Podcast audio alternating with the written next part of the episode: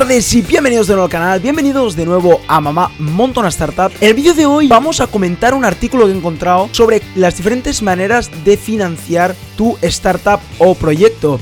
Es un artículo donde nos habla de 10 maneras diferentes de cómo financiar tu proyecto, aunque creo que le faltan algunas porque me la he mirado un poco por encima antes de comentarlo. Pero como siempre voy a reaccionar, no lo he leído, voy a leerlo con vosotros y vamos a ver las diferentes maneras de financiarse. Así que vamos a la pantalla, ¡let's go! La primera em, financiación, el tipo de financiación que nos pone, es la inversión de los fundadores. Normalmente cuando se funda una startup o se funda un proyecto y ya llevas unos años trabajando o incluso si te dejan el paro, tienes alguna opción de usar este dinero acumulado para crear tu propio negocio. En el caso de que seas muy joven o que no hayas conseguido dinero anterior, pues hay otras maneras, ¿no? Una de las, una de las claves a la hora de fundar una startup o de fundar un proyecto es que el inversor, el mejor inversor, no, no, es una persona externa, sino que es el propio cliente. Esto no sale, porque lo he visto antes, no sale el bootstrapping, que es como se llama. Es el término que se usa a esto de crecer con tus propios beneficios. Es decir, tú empiezas a. Tú creas un producto sin dinero y este producto lo empiezas a vender. Con estas ventas empiezas a ganar dinero para financiar, por ejemplo, a una persona que te ayudará a producir el producto o para hacer marketing, por ejemplo, ¿no? Pero que tu cliente es el mejor inversor, eso está claro. Pero si, si no puedes vender o tu proyecto es un poco más complicado, necesita más innovación o tecnología, pues estas obviamente son las alternativas. La primera, esta, la de que los fundadores inviertan ellos mismos de su bolsillo, pues el dinero necesario para empezar la empresa o la startup, ¿no?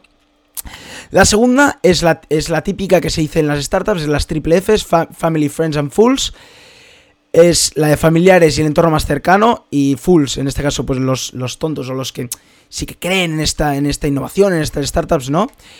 Em, normalmente se invierte desde el principio, la gente que te cree, la gente que confía en ti, que ha visto tu recorrido, eh, por ejemplo, a veces son jefes de, jefes de tu anterior empresa, a veces son tus propios padres, tus propios familiares, o compañeros con los que has fundado otras startups, o algún, alguna persona conocida, ¿no? Estos es muy importante a veces que te ayuden al principio los proyectos, porque para futuras rondas o para, para el futuro será muy bueno ver que te, ha apoyado gente desde el principio, ¿no? La tercera manera que nos pone aquí es equity crowdfunding. En este caso, el, no es crowdfunding, sino que es equity crowdfunding, porque como veis, la cuarta ya es crowdfunding.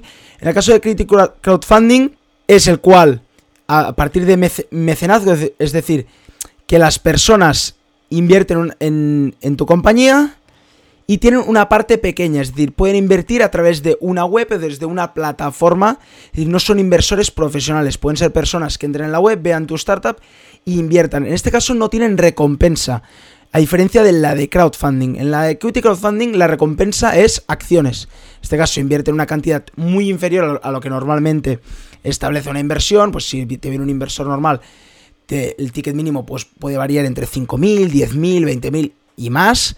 En el caso de equity crowdfunding, en las plataformas a veces te dejan hasta invertir 100 euros. Entonces, pero tienes una parte de la empresa, ¿no? Te dan unas acciones. El cuarto en este caso es el crowdfunding, pero en este caso es para financiar un proyecto o una empresa, normalmente con un producto con algo tangible que se pueda servir como recompensa. Normalmente se invierte, unas personas invierten en este crowdfunding, en, la financiación de este producto, para que se acabe de producir el producto o que se acabe, por ejemplo, a veces se hace crowdfunding con discos de música, ¿no?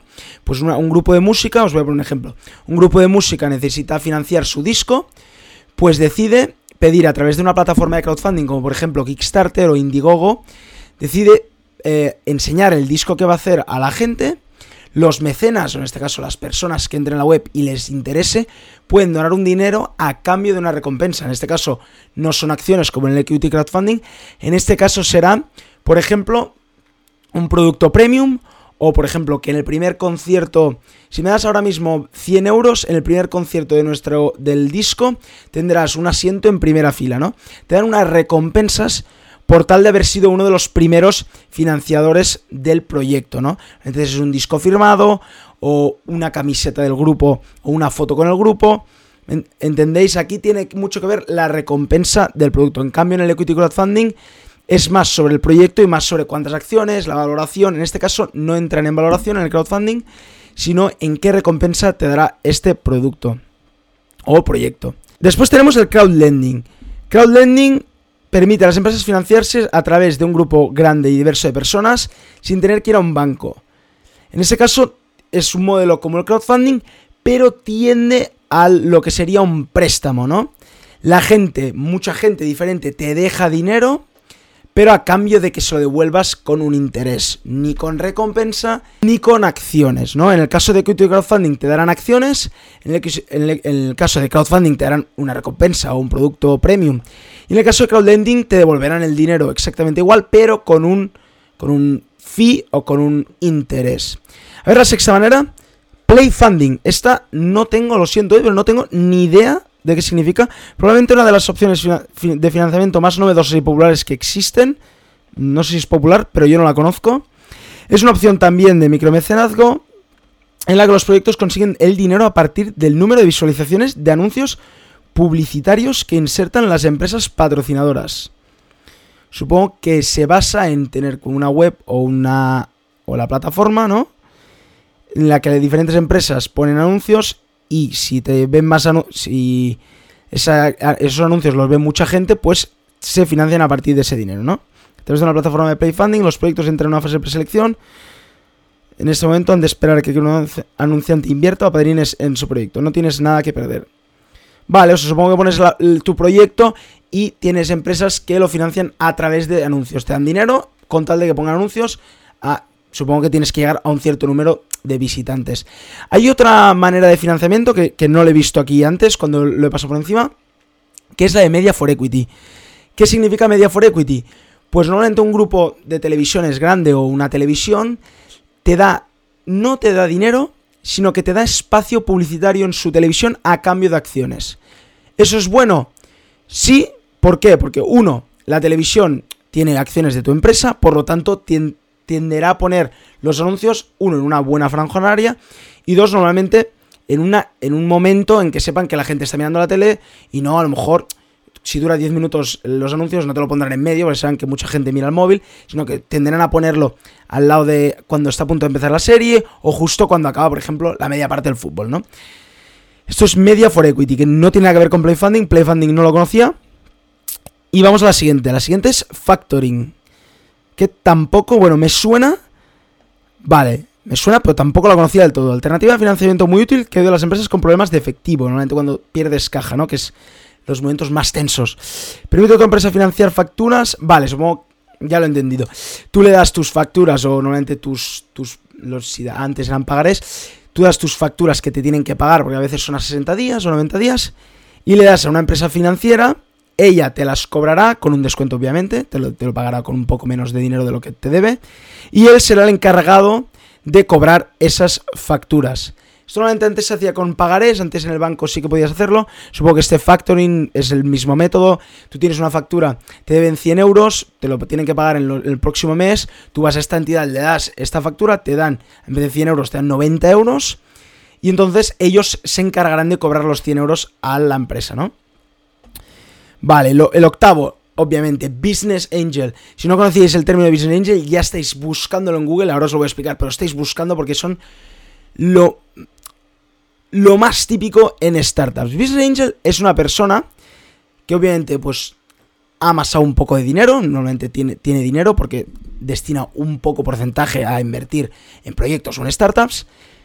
Y su objetivo obviamente es invertirte para ganar un rendimiento financiero. Normalmente es un por un, múltiplo de lo que te ha invertido, pues normalmente tiene, tiende al por 3 o muchísimo más, ya que normalmente te invierten en fases muy, muy tempranas del proyecto, pues ellos quieren un múltiplo muy grande de salida, a lo mejor que te venga un fondo grande a comprarlos por un múltiplo mucho mayor. Normalmente es gente que ya ha pasado por la, por la industria del emprendimiento, por la industria de la startup, o que tiene alguna conexión con la industria en la que estás tú ahora mismo con tu proyecto, con tu startup. ¿Por qué uno? Porque no solo son business angels de que te dan dinero y se van, sino que además de darte dinero te dan mucho conocimiento, que en este caso es smart money, se habla de smart money, cuando te dan dinero y te dan también conocimiento. Pero no solo eso, además te dan contactos. En tu oportunidad, en reaccionando a tu oportunidad, que podéis verlo el vídeo, cuando acabe este, vais a mi canal y veis el vídeo, yo también os lo dejaré por aquí.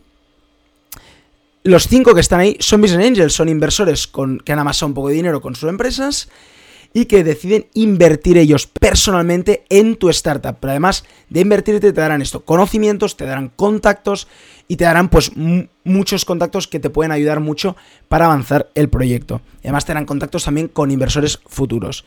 La figura del Business Angel es muy importante, como os he dicho, no solo por el dinero, que obviamente es importante, sino que también por el smart money, porque te darán dinero inteligente, ayuda y contactos. La novena Hombre, la famosa ICO, esto si no lo conocéis es bastante novedoso, es, diría es nuevo desde hace poco, recién tiempo, es desde que el Bitcoin pegó ese pelotazo, ahora yo diría dos o tres años, salieron también Ethereum y permitió crear criptomonedas en masa, permitió crear las criptomonedas que quisieras.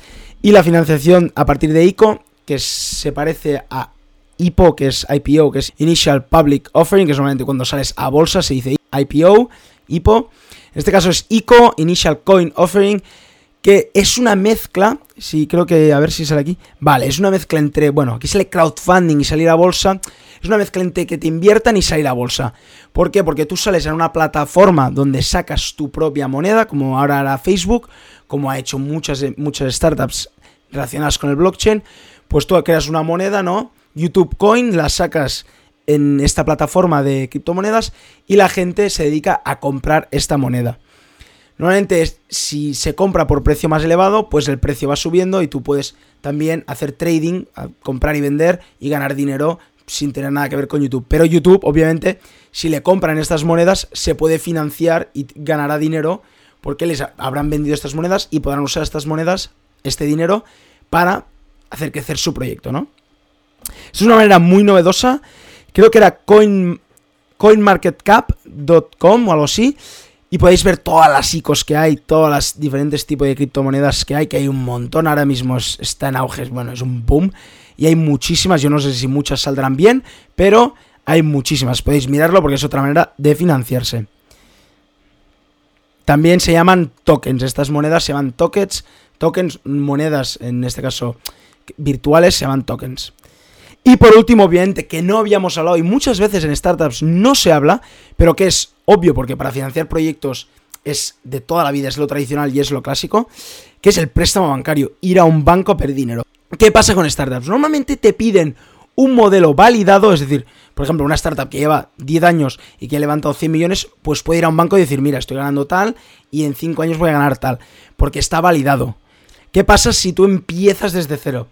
Que si tu proyecto es muy novedoso, es muy innovador, no tienes ningún competidor que haga lo mismo y que puedas ver cómo está el mercado, cómo responde el mercado. Pues es muy complicado, es muy complicado que el banco se arriesgue porque el riesgo es enorme, por eso vas a familia, por eso vas a Business Angels, vas a gente que conoce el mercado, porque el banco es muy complicado que se arriesgue.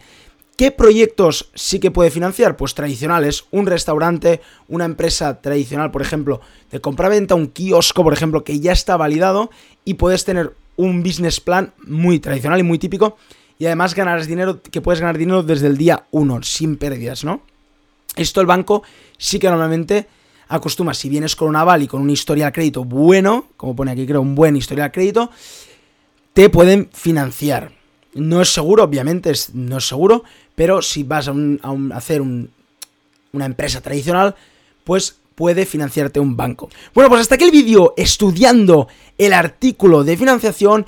Por último, vamos a repasar las 10 maneras de una manera súper rápida de financiación alternativa, sobre todo al bootstrapping, que es ganar dinero con el cliente, que es el inversor más potente, siempre tenerlo claro. Pero las 10 maneras alternativas son la inversión de los fundadores, de, propiamente tú, de la familia de las triple Fs, Family, Friends and Fools, el, el equity, equity crowdfunding, el crowdfunding, el crowdlending, el play funding, que esto es nuevo, tendremos que estudiarlo todos, el factoring, que es lo de las facturas darle a otra empresa, el business angel, figura muy importante en el mundo de las startups, la ICO, que es bastante novedosa, y el préstamo bancario. Pues hasta aquí el vídeo de hoy, espero que os haya gustado, espero que hayáis encontrado interesante el artículo, espero que hayáis aprendido mucho sobre cómo financiar proyectos y que si tenéis un proyecto y, que, estáis buscando financiación, que os haya ayudado. Y bueno, si os ha gustado el vídeo, acordaros de darle un buen like y acordaros de suscribiros al canal. Estamos creciendo mucho, os tengo que dar las gracias, sois los mejores. Y bueno, mañana seguimos con otro vídeo. ¡Chao!